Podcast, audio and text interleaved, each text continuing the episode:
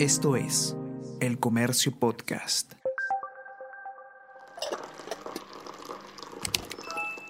Hola, hola, ¿cómo están? Buenos días, espero que hayan amanecido bien. Está con ustedes Ariana Lira y hoy tenemos... Tenemos que hablar con Ariana Lira.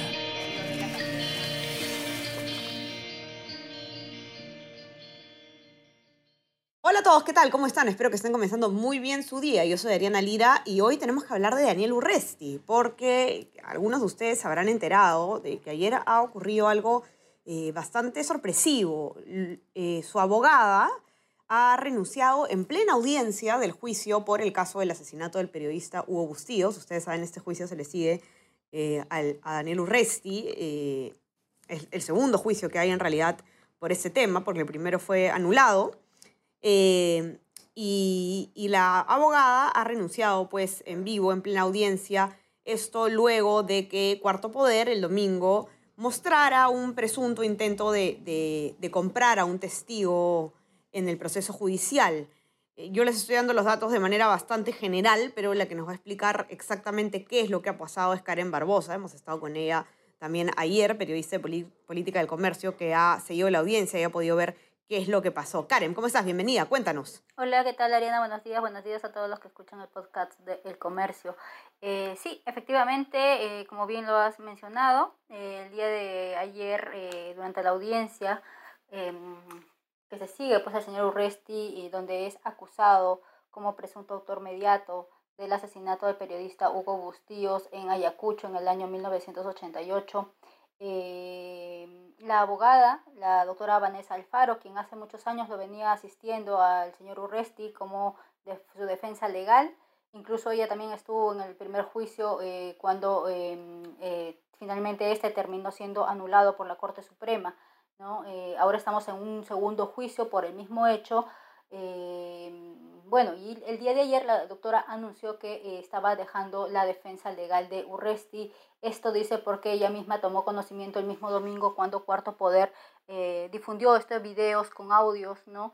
Eh, donde dos de los testigos que ella misma había presentado hace dos sesiones atrás en este juicio, ella los presentó como parte de los testigos que iban a declarar a favor, digamos, del señor Urresti.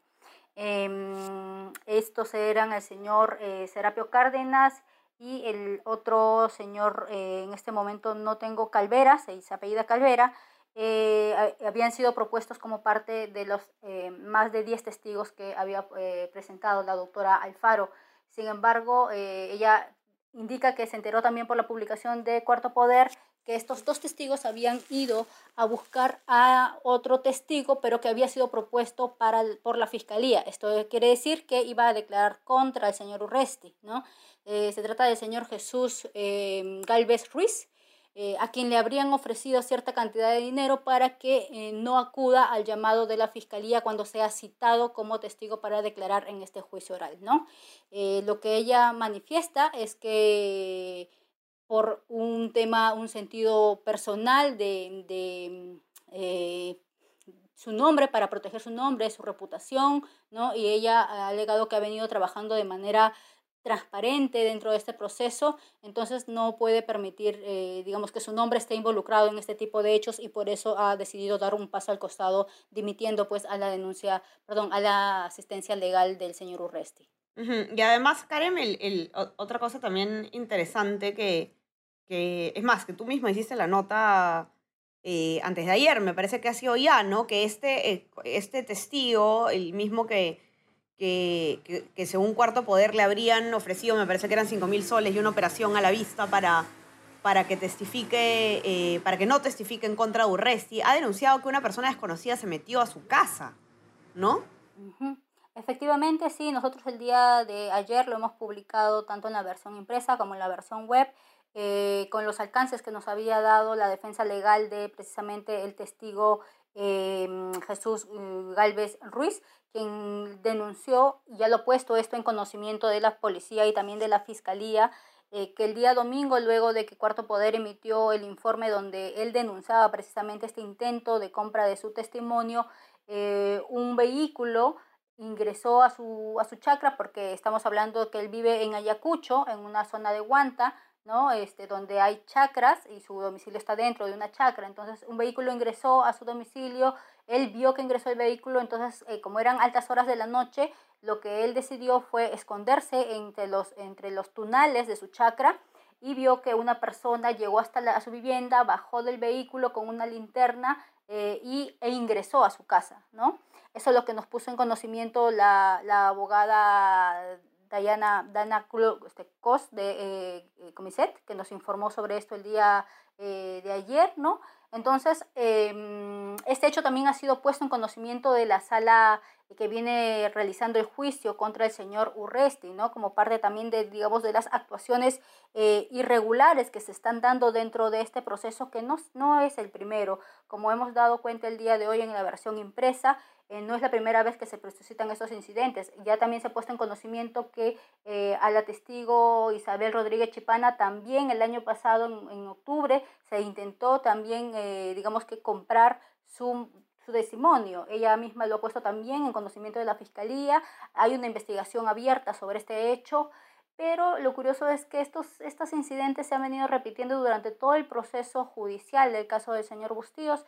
Eh, en el primer juicio, que ha sido un lado, como ya lo hemos comentado hace un momento, eh, también digamos que el señor, eh, un incidente cuando el señor Urresti presentó videos de un testigo que trataban de desacreditar a la fiscalía, que finalmente fueron rechazados por la sala, ¿no? También presentó el señor Urresti un documento que luego fue demostrado que se falsificó, ¿no?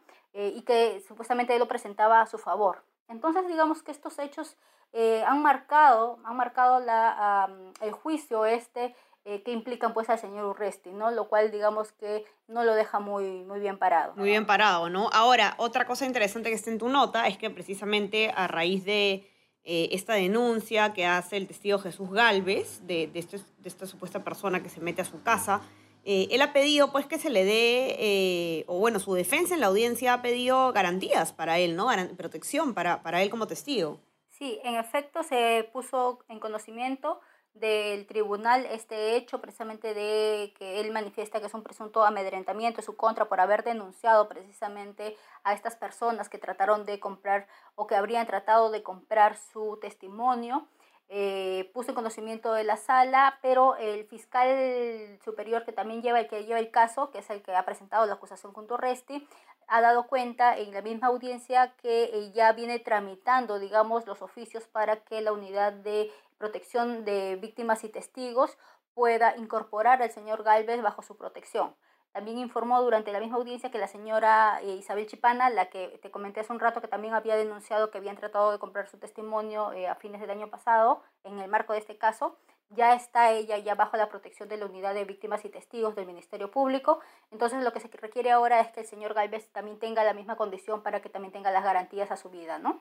Así es, así es. Así que vamos a tener que estar muy atentos eh, a cómo se desenvuelve este caso porque no estamos hablando de cualquier persona la que está siendo procesada Karen, sino de un candidato a la presidencia del Perú.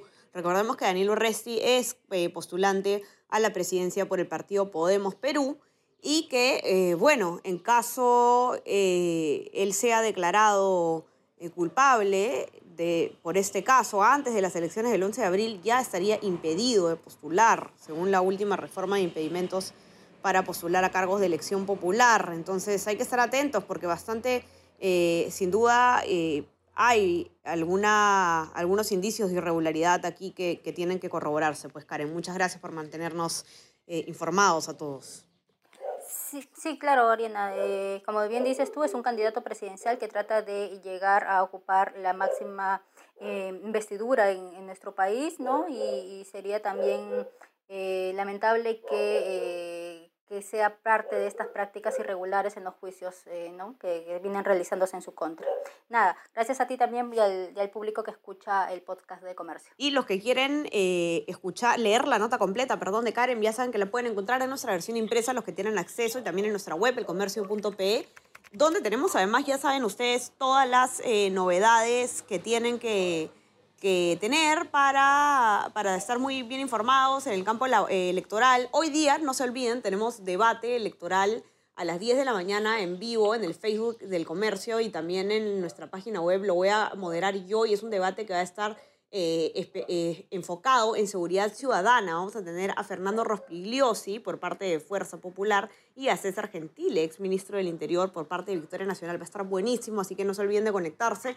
Y también ya saben que se pueden suscribir a nuestras plataformas. Estamos en Spotify y en Apple Podcast para que puedan escuchar todos nuestros podcasts y si quieren recibir lo mejor de nuestro contenido a lo largo del día, ya saben que se pueden suscribir a nuestro WhatsApp El Comercio Te Informa. Les mando un fuerte abrazo a todos y que empiecen su día de manera excelente. Chao, chao. Esto fue Tenemos que hablar.